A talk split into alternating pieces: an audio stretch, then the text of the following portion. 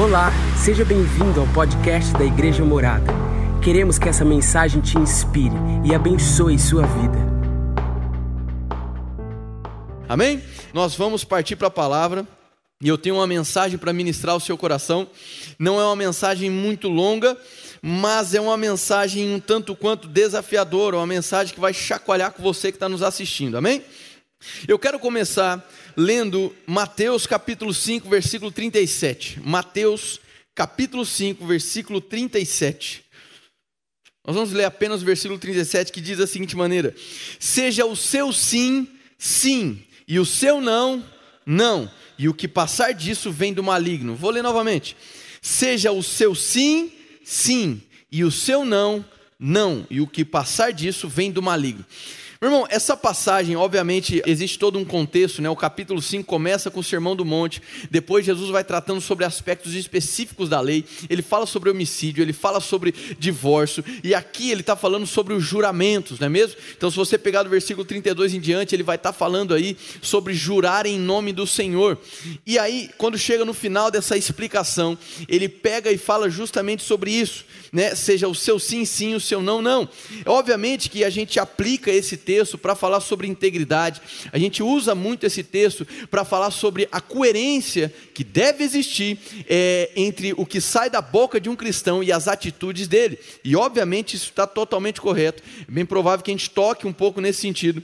Mas quando eu vinha meditando nas Escrituras e eu parei nesse texto, Deus me alertou sobre um, um, outro aspecto sobre o sim.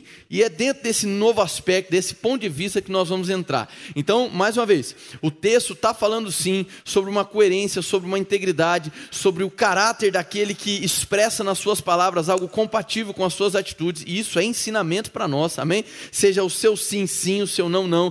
Não seja uma pessoa é, é, dúbia nos seus interesses, dúbia nos seus posicionamentos, mas seja firme e íntegra com aquilo que sai da sua boca. Se existe uma maneira da gente testemunhar a Jesus, é sendo coerente nas nossas atitudes com aquilo que sai dos nossos lábios. Mas eu quero atentar para uma questão. Quando eu vinha meditando em Mateus capítulo 5, versículo 37, Deus começou a me lembrar sobre dois tipos de sim. Um sim que remete ao sim de Jesus Cristo, e o outro sim que remete ao nosso sim diante dele. Meu irmão, é, parece até uma viagem, mas nós literalmente vamos nos aprofundar na dimensão do sim que nós damos ao Senhor, na dimensão do sim que Jesus Cristo deu ao Senhor e na dimensão que nós alcançamos quando nós declaramos sim a Jesus. Amém? Então, assim, eu gostaria agora de ir para Hebreus capítulo 10, versículo 7. Um texto que está parafraseando as palavras de Jesus. Hebreus 10, 7 diz da seguinte maneira: Então eu disse: Aqui estou, no livro está escrito a meu respeito: Vim para fazer a tua vontade, ó Deus. Um outro texto em Filipenses capítulo 2, versículo 5 vai declarar da seguinte maneira: Porque mesmo sendo Deus, ele não teve por usurpação o ser igual a Deus, antes se esvaziou e caminhou em forma humana. Nós vamos ver outros textos também, já nos evangelhos sinóticos, onde Jesus, em determinado momento, se depara com o momento de provar do cálice, né, o cálice da ira de Deus. E naquele momento, Jesus expressa da seguinte maneira: se possível, passa de mim esse cálice. Por três vezes ele fala isso, mas por três vezes ele diz da seguinte maneira: contanto que seja feita a tua vontade. Em outro momento, no Evangelho de João, Jesus vai declarar da seguinte maneira: porque a minha comida é fazer a vontade do Pai. Em outro momento, no Evangelho de João, Jesus vai declarar: eu faço o que vejo o Pai fazer. Então, nós vamos perceber no ministério, na vida de Jesus, uma total concordância com o ato de obediência inicial inicial de Jesus com todas as demais ações que ele vem a praticar. Então, irmão, deixa eu dizer uma coisa. O sim de Jesus foi o que viabilizou uma nova vida para nós. O sim de Jesus foi o que abriu um novo caminho para a nossa existência. O sim de Jesus fez com que ele tomasse sobre ele toda dor, toda enfermidade, todo pecado, para que hoje aqueles que dizem sim para ele possam se apropriar da vida que ele conquistou. Então, eu quero te dizer que o sim de Jesus também foi o sim das atitudes dele enquanto ele andou aqui na terra. E meu irmão, talvez você esteja pensando, puxa vida, essa é realmente uma mensagem de desafio, porque eu percebo que quando fala sobre sim, também fala sobre correspondência ao meu momento de entrega exatamente isso, meu irmão. Os tempos de crise, eles provam os fundamentos, e os tempos de crise, eles provam o teu sim. Os tempos de crise, eles vão movimentar o valor do sim que você entregou um dia. Sabe, meu irmão, deixa eu dizer uma coisa. Existe algo que Deus falou comigo, já já nós vamos para esse texto. Mas Deus colocou uma frase no meu coração da seguinte maneira: O sim que você declara define a arca que você navega. O sim que você entrega define a arca que você vai embarcar. O sim que você declara define a arca que você vai entrar. Você fala assim, poxa, está falando de arca, do que é que está querendo falar? Estou falando exatamente da arca de Noé. Olha só que loucura. Se você parar para pensar, nos tempos de Noé, nos dias de Noé, o mundo estava em meio ao caos, em meio à libertinagem, as pessoas estavam se dando umas às outras, literalmente uma bagunça generalizada. E por conta disso, a humanidade acabou atraindo para si um julgamento. Você sabe muito bem qual é esse julgamento. É, águas se levantaram por toda a terra. Mas Deus, porque achou bondade, achou o coração de Noé, achou naquele momento um homem justo, Deus decide preservar a Noé e a sua família, sua esposa e seus três filhos. E sabe o que acaba acontecendo, meu irmão? Noé, ele não titubeou em ouvir a voz de Deus, especificamente em Gênesis capítulo 6, versículo 22. Depois que Deus dá toda a descrição da arca, depois que Deus fala assim: Olha, farás uma arca da seguinte maneira, e ela terá tantos côvados de comprimento, tantos côvados de largura, fará isso, isso e isso, separará um casal de cada espécie, fará isso, fará aquilo, subirá você e sua família, lá, lá, lá, lá, lá. Depois que Deus descreve exatamente o que iria acontecer, a única resposta que você percebe de Noé está em Gênesis 6, 22. 22. E Noé fez tudo exatamente como Deus lhe tinha ordenado. Olha só isso, irmão. Então, diante de um plano de Deus, diante dos próximos passos de Deus para toda a humanidade, Noé estabeleceu um posicionamento, e o posicionamento dele foi sim. Sim, eu me entrego para o teu plano. Sim, eu me entrego e eu vou obedecer às tuas direções, ainda que pareça improvável, ainda que as pessoas venham me chamar de louco, ainda que as pessoas venham colocar rótulos em mim, eu entrego o meu sim. Diante do seu plano, Senhor, eu quero colocar o meu sim diante dos teus pés, diante da sua ideia, diante da sua vontade. Eu só tenho uma coisa a dizer: sim, eu me entrego ao teu plano. E aí, meu irmão, sabe o que aconteceu? O sim de Noé definiu a arca que ele entrou. E meu irmão, a arca que Noé entrou, ela simbolizava muitas coisas. Uma dessas coisas é a preservação. Uma dessas coisas significa livramento. Uma dessas coisas significa recomeço. E obviamente nós sabemos que depois de passado o período de chuvas e do período onde as águas adentraram o continente, o que veio acontecer é que depois disso tudo, as águas vêm a secar, e depois baixam de volume e Noé desce com a sua família para repovoar a terra. E aí você conhece a história. Hoje toda a humanidade, não importa de qual continente você está, todos nós somos descendentes de uma das linhagens dos filhos de Noé, Sem, Cam e Jafé. Então, olha só que interessante isso. O sim de Noé definiu a arca que ele entrou. E a arca que ele entrou, literalmente foi a arca da preservação e do livramento. Foi a arca da esperança. Então, deixa eu dizer uma coisa. Eu creio para mim que nós estamos vivendo em dias, não estou querendo falar de um ponto de vista escatológico, mas nós estamos vivendo em dias semelhantes ao de Noé, onde do lado de fora da arca da esperança o que se vê é o caos, o que se vê é o medo, o que se vê é a desesperança, o que se vê é as pessoas mais falando da morte do que falando da vida. Nós falamos falamos hoje pela manhã, não troque as boas notícias pelas últimas notícias. Eu acredito que a arca pela qual Deus nos convidou a entrar nesses dias é a arca da esperança, é a arca do livramento, é a arca da preservação, é a arca onde você vai ver de maneira nítida o horizonte, é a arca onde você vai poder chegar e olhar para onde é que Deus está nos conduzindo. Meu irmão, o teu sim define a arca que você entra. E talvez você, diante de um sim que você deu para o Senhor e agora assolado por uma crise, sabe que muitas vezes acontece? Nós fraquejamos, nós falamos: Ah, meu Deus do céu, aonde está Deus nisso tudo? Será que Deus não está ouvindo a oração? Vamos nos juntar, será que Deus não está ouvindo o clamor? Meu irmão, Deus já nos respondeu há dois mil anos atrás. A resposta de Deus é muito clara. E a resposta de Deus, ela tem um nome, é Jesus Cristo. Nos dias de caos, você não tem que olhar para relatório. Nos dias de caos, você não tem que olhar para desesperança e para o medo. Você tem que olhar para Jesus. Você que está me ouvindo, eu não sei como está hoje a sua casa, eu não sei como está as suas finanças, eu não sei como está a sua situação física ou até mesmo mental. Talvez você está pirando em meio a esse confinamento. Meu irmão, coloca os seus olhos em Jesus. É da onde você se alimenta de esperança, é da onde você consegue provar de paz, é da onde você consegue, em meio ao caos, entender e, e discernir quais serão os próximos passos. O mundo não acabou e ele não vai acabar, meu irmão. E existirá um momento pós-crise, e ele está mais próximo do que nós imaginamos. E nesse período pós-crise, como é que você vai descer da arca? Aí eu te pergunto, em qual arca você está inserido? O teu sim define a arca que você entra, o teu sim define a arca que você embarca. E talvez você entrou na primeira navegação de medo que tinha por aí. Seja o teu sim, sim, o teu não, não. Da mesma maneira como você disse sim para Jesus, o teu sim está sendo provado nesses dias. Não é Deus quem está provando o seu sim, são as circunstâncias. Então, se você está tomando nota, deixa eu te dizer há quatro coisas principais que provam o teu sim. Quatro pontos principais que provam o teu sim inicial. Primeiro, crise. Segundo, lembranças do passado. Terceiro, opinião dos outros. E quarto, tempo.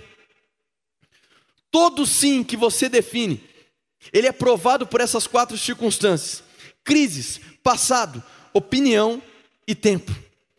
Hoje nós estamos vivendo em um tempo de crise, mas talvez o tempo, mesmo fora da crise, tem sido algo que tem testado o teu sim. E eu gosto muito de orientar as pessoas, de pregar para as pessoas, para elas manterem os seus olhos em Jesus. Por quê? Porque Jesus, em meio à tempestade, não negou o seu sim. O sim dele, vírgula, foi o sim contínuo. O sim dele diante do cálice permaneceu. O sim dele diante da cruz aconteceu. Então Jesus não voltou atrás da sua decisão. Você fala assim, puxa, mas era Jesus, cara. Vai, vai comparar comigo? Vai comparar Jesus e eu na história? Meu irmão, vamos lá. Você hoje em Cristo é um com Ele. O que flui nele, flui em você. A graça dele te capacita e te habilita a tomar decisões e a corresponder a essas decisões da mesma maneira que ele fez. Parece utópico, mas não é. Não é uma mentira, não é um conto de fadas. O Evangelho não é uma fantasia. O Evangelho são boas notícias e notícias reais. Então, talvez nesse período que você está ficando na sua casa, você está se sentindo confrontado pelas circunstâncias. Normal, irmão. Fica tranquilo. Posso te dizer uma coisa? A água batia na arca. Amém? Então tem situações que você vai sentir a água batendo mesmo. A água te joga para um lado, às vezes balança do outro, mas porque você está na arca da esperança, por conta do sim que você entregou, você não desiste. Você mantém a esperança. Meu irmão, deixa eu trazer um testemunho particular. Desde quando começou esse período onde nós tivemos que nos aprofundar para online, eu lembro dos primeiros cinco dias que antecederam o nosso primeiro culto nas redes sociais, né, que foi num domingo. Eu lembro exatamente, irmão. Eu lembro que no domingo anterior a gente tinha realizado a inauguração do nosso novo prédio. E quando chegou na segunda-feira, né, no dia seguinte, começaram os decretos, os decretos de reclusão, onde nós deveríamos ficar em casa. E de repente soltaram um decreto que não poderia aglomerar pessoas. E outro decreto diminuindo a aglomeração de pessoas. Só foi diminuindo, irmão. Quando chegou na quarta, quinta-feira, eu também sou médico. Eu estava indo para plantão, vendo aquela loucura. E só relatório estatístico e tal e tal. E só ouvindo notícia de disso e daquilo que vai piorar, que vai não sei o quê, a igreja não vai poder abrir. E foi acontecendo, irmão. E eu, eu fui ficando pensativo. Eu comecei a falar: meu Deus do céu, como é que vai acontecer agora? A gente não tem nada online, como é que a gente vai, vai continuar as coisas? E meu irmão, eu lembro exatamente quando chegou no domingo, eu estava orando para começar o primeiro culto, e quando a gente começou a pregar, eu pude perceber uma atmosfera mudando. Eu lembro que eu preguei sobre nuvens e sombras, e eu pude perceber literalmente que uma sombra de medo e de morte estava tentando se aproximar, mas porque eu resisti no sim que eu dei para Jesus, aquela sombra se dissipou, e eu pude perceber a nuvem, literalmente a sombra do Onipotente me cobrindo. E eu lembro que daquele dia em diante, os meus dias não foram os mesmos. E aí, meu irmão, a gente teve a estratégia de colocar lives devocionais. Não é para preencher espaço, não é só para é, engajar as pessoas. Não, meu irmão, é para que você comece o seu dia se alimentando de esperança, para que você segure no sim que você deu para Jesus um dia, para que você não seja abalado pela notícia de morte que vai surgir durante os dias, durante a tarde. Então eu pude perceber isso na minha casa. Do dia que a gente começou a gravar e começou a pregar a palavra quase que todo dia, né? Seja por pregação no YouTube, seja lives devocionais, seja Telegram, eu e o time pastoral, ficou muito claro que a gente conseguiu jogar de lado a desesperança e o medo, ou até mesmo aquela ansiedade dos próximos passos, e a gente ficou tranquilo. Sabe por quê? Porque nós estamos nele, nós estamos em Cristo. E se nós estamos nele, significa que ele entregou o sim dele para que nós pudéssemos ser alcançados. Então eu não vou desperdiçar o sim que eu entreguei para a vida dele. Seja o meu sim um sim. Então, em nome de Jesus, eu quero trazer alguns outros pontos muito importantes em Atos 22, 10. Aqui, Paulo vai descrever um pouquinho do que aconteceu na vida dele, da experiência que ele teve de Atos capítulo 9, né, quando ele era chamado Saulo, e ele tem aquela experiência no caminho de Damasco, e ele vê um clarão, ele cai por terra, por alguns dias ele fica ali sem conseguir enxergar nada, tamanho aquela luz que brilhou nos olhos dele. E ali, agora em Atos 22, ele está defendendo, ele está dizendo o que aconteceu com ele, que ele era um perseguidor, mas agora ele está sendo perseguido. Em Atos 22, 10, vamos só pegar esse versículo, ele declara da seguinte maneira: Assim perguntei, que devo fazer, Senhor? Disse o Senhor: Levanta-se, entre em Damasco, onde lhe será dito o que você deve fazer. Vou ler de novo. Assim perguntei, que devo fazer, Senhor? Disse o Senhor: Levante-se, entre em Damasco, onde lhe será dito o que deve fazer. Olha só isso, irmão. Então, Paulo, depois que ele entendeu o sim que veio de Jesus, ele entregou toda a vida dele diante de um ato de obediência. Sim, Senhor, eu vou aonde queres que eu vá. Você vai se lembrar muito bem de uma outra passagem que eu gosto de citar muito, quando Jesus está junto dos seus discípulos, depois que Jesus dá um duro discurso, João capítulo 6, e ele dá um duro discurso, e muitas pessoas que até caminhavam com Jesus, Aquelas muitas pessoas que tinham assistido os milagres, sinais, elas simplesmente se apartaram e foram embora por conta de um discurso mais duro de Jesus. Então Jesus vira para os seus discípulos, para aqueles que caminhavam mais próximos, fala assim: "E aí? Vocês também querem partir?" E aí Pedro se levanta e diz da seguinte maneira: "Para onde nós iremos, se só tu tens as palavras de vida eterna?" Glória a Deus, meu irmão. Eu creio que essa é, o que foi dito por Pedro é literalmente o alvo da vida de todo aquele que é filho de Deus. Que as palavras de Cristo sejam literalmente a plataforma pela qual você caminha todos os dias da sua vida. Seja o sim dele o que te conduz a dar o sim para ele todos os dias. Você sabe que o nosso pensamento sobre obediência é muito claro.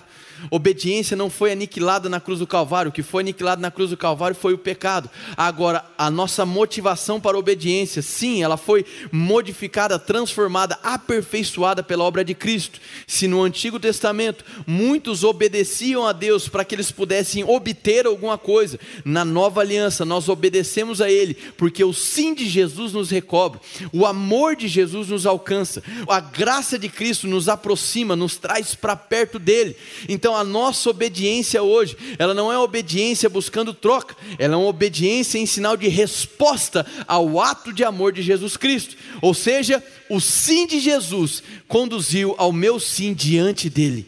Então, irmão, seja o teu sim sim, e o teu não, não. Seja o teu sim para Cristo e o teu não para o medo, e o teu não para a humilhação. E eu quero te perguntar, você que está em casa agora, o que é que tem provado o teu sim? O que é que tem feito um grande teste do sim que você entregou para Jesus um dia?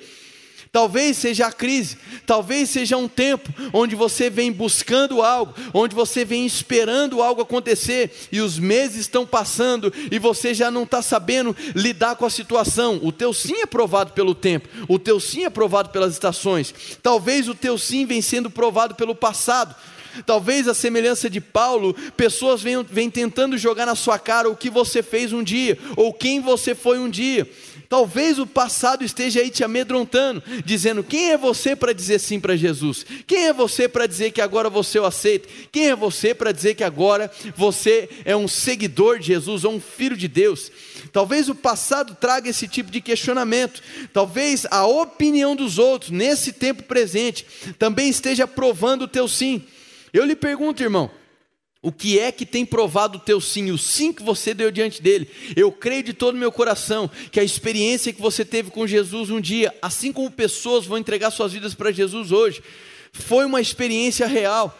Agora, deixa eu dizer uma coisa: se você não faz do sim que você entregou para ele um dia, algo diário, simplesmente aquilo vai perdendo força, a tua convicção ela vai deixando de ser uma torre forte e vai simplesmente se tornando algo abalável. E meu irmão, você tem uma fé inabalável quando você mantém os seus olhos nele, quando você fundamenta a sua vida nas boas notícias. Você não vai ter uma fé inabalável se você fundamentar os seus dias nas últimas notícias dos jornais. Não vá por esse caminho, porque o sim que você define, o sim que você entrega, define a arca que você entra. Aí eu lhe pergunto hoje, você que está em casa, você que está tendo o seu sim provado, você que está tendo o seu sim testado, seja pelo tempo, pela opinião dos outros, pelo passado ou pela crise que nós estamos vivendo. E aí, você que está sendo esmagado no seu sim, Talvez você já escutou de pessoas, e agora, onde está o seu Deus que você tanto pregava no trabalho? Onde está o tal Jesus amoroso? Ele não vai fazer nada. Talvez familiares seus que você vem falando de Deus há tanto tempo, irmão. Talvez hoje eles estão te questionando em relação a isso. Meu irmão, é o tempo de você guardar o seu coração, é o tempo de você guardar as respostas rápidas e conservar a resposta certa que é Jesus.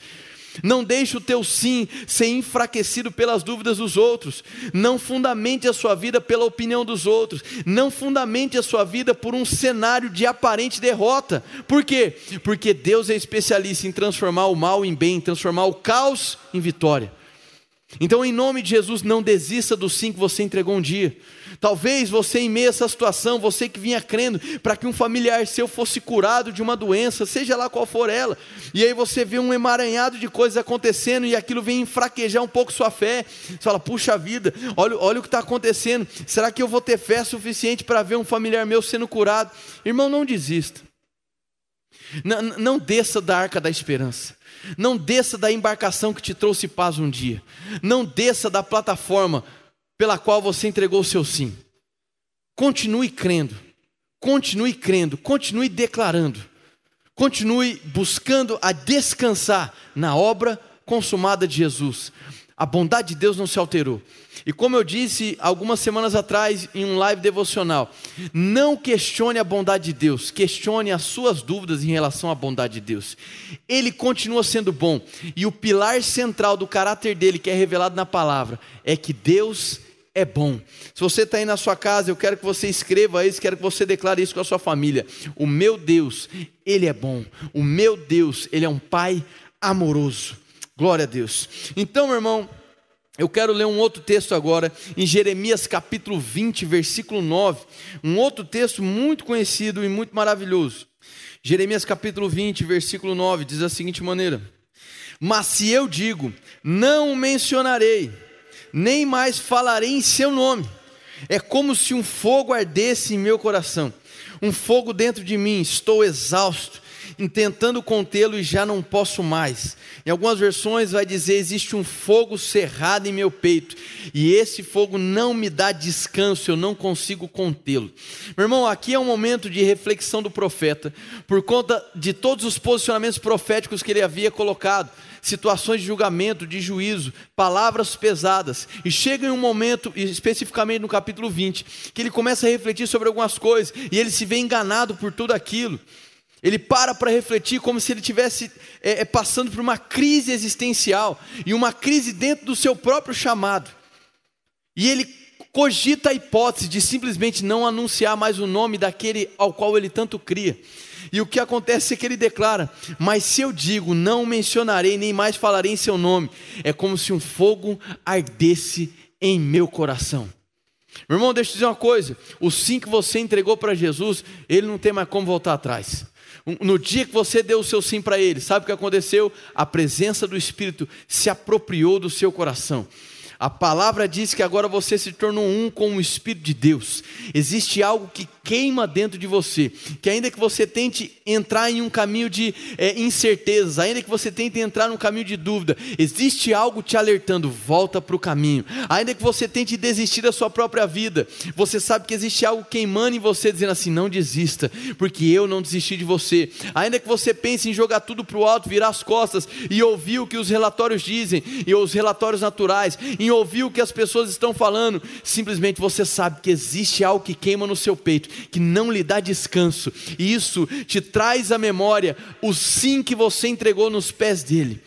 Então, meu irmão, deixa eu dizer uma coisa: não tem para onde fugir. O sim que você deu para Jesus Cristo, ele foi real. A experiência inicial que você teve, talvez no seu quarto, talvez na nossa igreja, talvez em outra igreja, eu não sei, meu irmão. O dia que você entregou sua vida para Jesus, foi o dia que você aceitou o sim que veio dele e entregou o teu sim para ele esse dia ficou cravado no teu coração. Então, ainda que você cogite, ainda que os tempos, as eras e as crises venham provar o teu sim, existe algo no teu coração que não vai lhe dar descanso. É a presença do Espírito, é algo que queima dentro de você. Eu sei pelo Espírito que tem pessoas que estão nos ouvindo agora, nos assistindo nesse momento e que já pensaram em desistir das suas próprias vidas, e eu vejo também pessoas que pensaram em desistir dos seus chamados. Meu irmão, você só não desistiu ainda, porque existe algo queimando no seu peito que te remete ao dia que você entregou seu sim para Ele.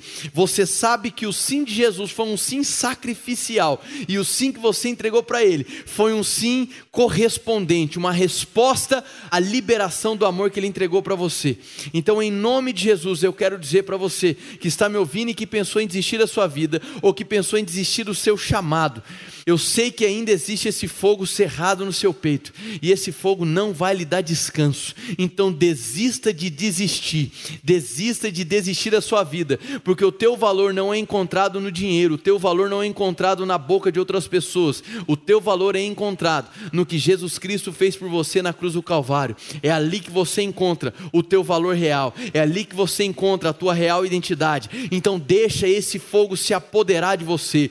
Pare de resistir ao fogo de Deus. Esse fogo ele te lembra do sim que você entregou para Ele. Esse fogo te lembra do sim que Ele entregou por você. Então, em nome de Jesus, eu sei que tem pessoas nos ouvindo que pensaram em desistir, ou desistir da vida, ou desistir do chamado. Neste exato momento, eu creio que você está tendo uma experiência com o fogo do Espírito, algo que não vai lhe dar descanso. Ainda essa noite, você vai sonhar com um novo começo. Ainda essa noite, você vai sonhar com um tempo no seu chamado em nome de Jesus. Então, meu irmão, eu quero dizer para você: seja o teu sim, sim, e o teu não, não. Diga não para as ofertas do inimigo, diga não para as ofertas do caos, e diga sim. Porque o sim que você entrega define a arca que você entra. Talvez você olhe para o lado hoje e tudo que você veja seja todo um mundo tomado por algo que o devastou nos dias de Noé foram como as águas, nos dias que nós estamos vivendo, talvez seja a notícia de uma praga. Mas, meu irmão, praga nenhuma vai conseguir assolar a arca pela qual você está inserido. Então lembre-se disso: o sim que você entrega define a arca que você entra, a arca que você embarca e a arca que você navega. A arca aponta para preservação e esperança. Se você hoje se vê dentro da sua própria casa, em meio a uma atmosfera de desesperança, em meio a uma atmosfera de crise e caos, deixa eu te dizer uma coisa: que tal você rever, que tal você reconsiderar aquilo pelo qual você tem sofrido influência? Exatamente isso. Existem influências que elas confundem as decisões que nós tomamos um dia. Existem influências, coisas que nós escutamos, coisas que nós assistimos, que literalmente confundem a decisão que nós tomamos um dia. Tome cuidado com algumas circunstâncias que aparentemente são neutras. Deixa eu ir para vocês num último texto, em Gênesis capítulo 2. Eu quero fechar a mensagem de hoje com Gênesis capítulo 2. Gênesis capítulo 2, versículo 8. Ora, plantou o Senhor Deus um jardim do Éden ao oriente, e pôs ali o homem que tinha formado. Versículo 9. E o Senhor Deus fez brotar da terra toda espécie de árvores agradáveis à vista e boas para se comer, bem como a árvore da vida no meio do jardim e a árvore do conhecimento do bem e do mal. Meu irmão, não me estendendo muito, mas eu só quero pontuar algo para a gente poder fechar e fazer algumas orações específicas. Deixa eu te dizer uma coisa: no tempo do jardim, no tempo do Éden, Deus colocou três tipos de árvores. Três tipos de árvores, tipologias de árvores. Uma árvore da vida, que você conhece bem.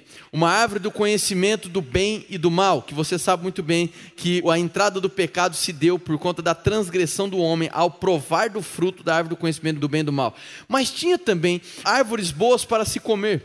Preste atenção nisso. Três qualidades de árvores: uma da vida, uma do mal, vamos dizer assim, e outra árvore boa para se comer, boas para se comer.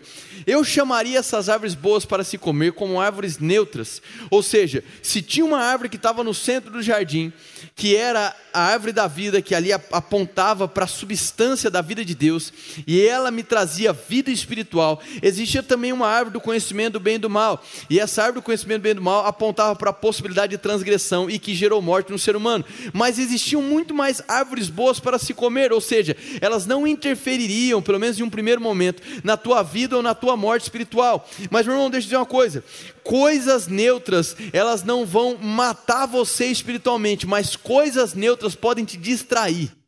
O excesso de coisas neutras aponta para uma vida vazia, irmão. Se você é uma pessoa que nesses dias apenas fica buscando alimento neutro, isso significa que a tua vida está caminhando para o vazio ainda que uma, coisas neutras não venham é, é, matar você espiritualmente, coisas neutras elas podem cegar você por um tempo, elas podem te colocar em, em, uma esfera de neutralidade, onde a sua vida ela meio que perde a essência, ela meio que perde o sentido.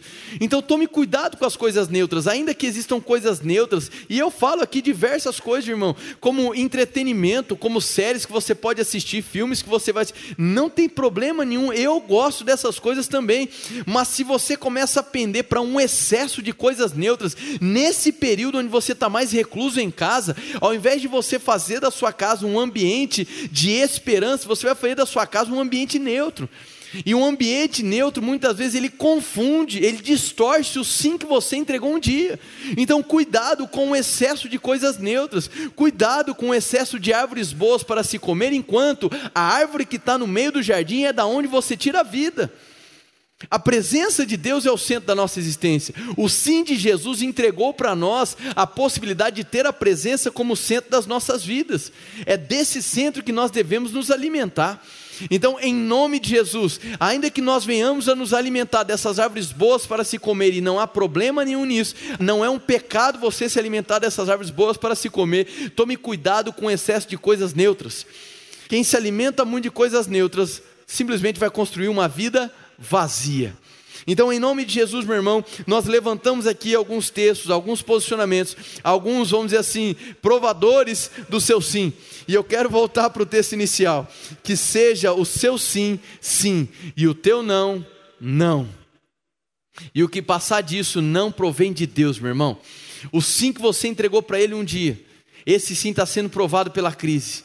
Não é Deus quem está provando o seu sim, é a própria crise que está provando o seu sim. Então é tempo de você manter os seus olhos em Jesus, trazer à sua memória aquilo que te traz esperança, trazer à sua memória o sim de Jesus por você, para que você continue mantendo o seu sim por Ele em nome de Jesus. Meu irmão, então agora eu gostaria de fazer algumas orações específicas. Se você está aí na sua casa e você ouviu essa mensagem e tomou conhecimento hoje de que Jesus disse sim, de que o sim de Jesus foi um sim sacrificial, de que ele obedeceu, ele foi obediente até a morte morte de cruz, e você deseja hoje se render ao sim de Jesus, meu irmão, esse é o momento.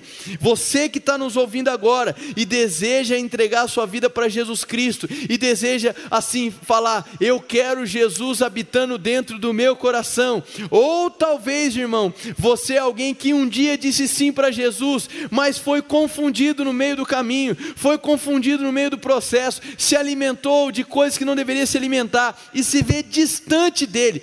Esse é o momento para você voltar para Ele.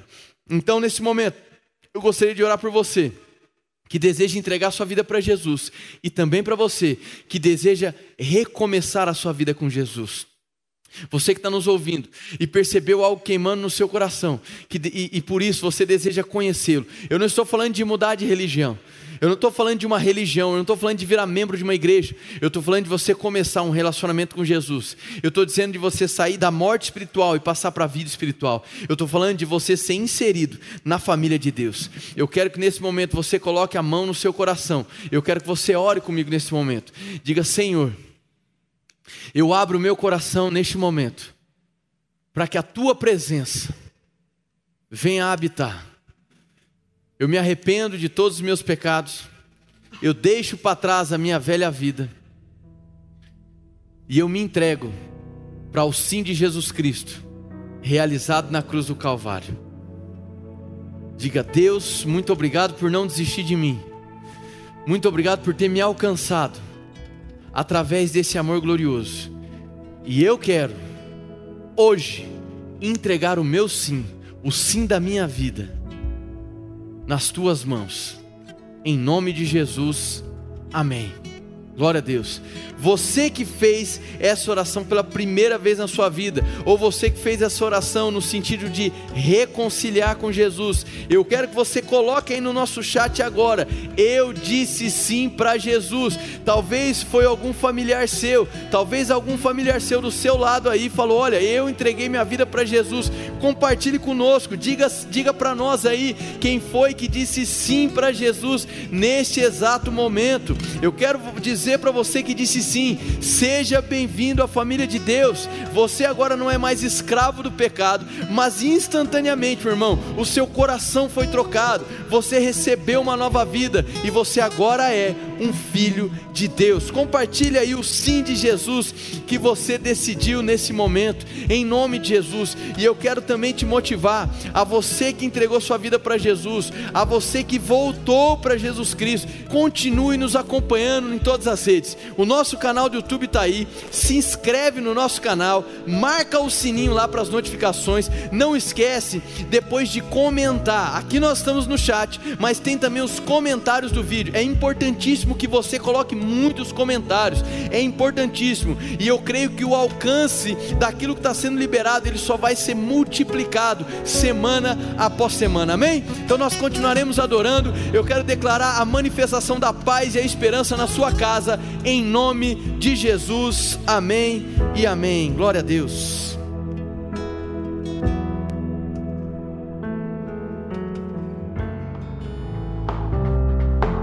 Essa foi uma mensagem da Igreja Morada. Para ficar por dentro e saber mais, nos acompanhe em nossas redes sociais.